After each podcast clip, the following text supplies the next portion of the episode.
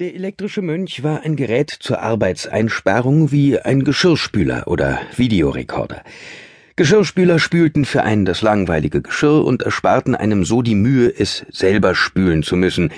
Videorekorder sahen sich für einen langweilige Fernsehprogramme an und ersparten einem so die Mühe, sie selber ansehen zu müssen. Elektrische Mönche glaubten für einen gewisse Dinge und ersparten einem damit, was allmählich zu einer immer beschwerlicheren Aufgabe wurde, nämlich alle Dinge zu glauben, die zu glauben die Welt von einem erwartete. Leider hatte sich bei diesem elektrischen Mönch ein Fehler eingeschlichen. Und zwar hatte er begonnen, mehr oder minder wahllos und ziellos alle möglichen Dinge zu glauben. Er fing sogar an, Dinge zu glauben, an die zu glauben den Leuten in Salt Lake City schwerfallen würde. Er hatte natürlich nie etwas von Salt Lake City gehört. Auch hatte er nie was von einer Quingigillion gehört, was über den Daumen gepeilt die Anzahl der Meilen war, die zwischen seinem Tal und dem großen Salzsee von Utah lagen. Das Problem, das er mit dem Tal hatte, war, der Mönch glaubte im Augenblick, dass das Tal und alles in dem Tal und um es herum, den Mönch und das Pferd des Mönchs eingeschlossen, einheitlich blassrosa sei. Das erklärte eine gewisse Schwierigkeit, jedes Ding von jedem anderen Ding zu unterscheiden, und irgendetwas zu tun oder irgendwo hinzureiten war deshalb unmöglich oder zumindest schwierig und gefährlich. Daher die Reglosigkeit des Mönchs und die Gelangweiltheit des Pferdes, das sich im Laufe der Zeit viele dusselige Dinge hatte gefallen lassen müssen, aber insgeheim das hier für eines der dusseligsten hielt. Wie lange glaubte der Mönch an diese Dinge? Tja, wenn es nach dem Mönch ging, ewig.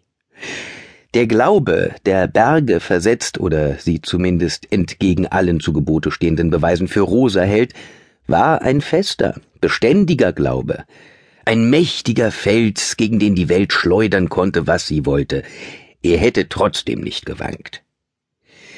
In der Praxis, das wusste das Pferd, währte der Glaube im Durchschnitt ungefähr 24 Stunden. Wie stand's denn nun um dieses Pferd, das offensichtlich Meinungen hatte und Dinge skeptisch betrachtete? Ungewöhnliches Benehmen für ein Pferd, was? Vielleicht sogar ein ungewöhnliches Pferd? Nein. Obwohl es sicherlich ein hübsches, gut gebautes Exemplar seiner Gattung war, handelte es sich gleichwohl um ein völlig normales Pferd, wie es eine konvergente Entwicklung an vielen Orten hervorgebracht hat, an denen es Leben gibt. Pferde haben immer sehr viel mehr kapiert, als sie sich anmerken ließen. Es ist kaum möglich, Tag aus, Tag ein von irgendeinem anderen Geschöpf geritten zu werden, ohne sich eine Meinung darüber zu bilden. Andererseits ist es durchaus möglich, Tag aus, Tag ein auf einem anderen Geschöpf zu sitzen, ohne sich auch nur den leisesten Gedanken darüber zu machen. Als die ersten Modelle dieser Mönche gebaut wurden, achtete man sehr darauf, dass sie sofort als künstliche Gegenstände zu erkennen waren. Es dürfe nicht die Gefahr bestehen, meinte man, dass sie wie richtige Leute aussähen. Man würde ja auch nicht wollen, dass der Videorekorder sich während des Fernsehens den ganzen Tag auf dem Sofa rumflätzt. Und man würde nicht wollen, dass er in der Nase popelt, Bier trinkt und einen Pizzas holen schickt. Und so wurden die Mönche mit einem Blick für das Originelle in ihrer Ausführung und für das Praktische in ihren Reitfähigkeiten konstruiert. Das war wichtig.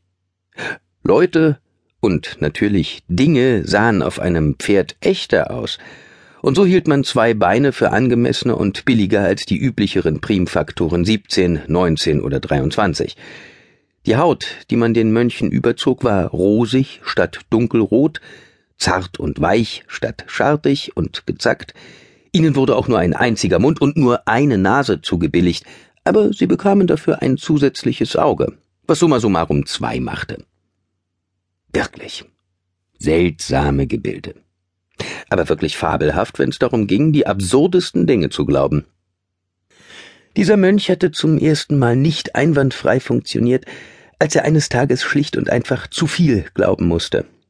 Er war aus Versehen mit einem Videorekorder quergeschaltet worden, der elf Fernsehprogramme gleichzeitig sah, und das hatte dazu geführt, dass ihm eine Reihe Unlogik-Schaltkreise durchbrannten. Der Videorekorder hatte sich die Programme natürlich nur anzusehen, er musste sie nicht auch noch glauben. Deshalb sind Gebrauchsanweisungen ja auch so wichtig. Nach einer hektischen Woche, in der der Mönch glaubte, Krieg ist Frieden, gut ist schlecht,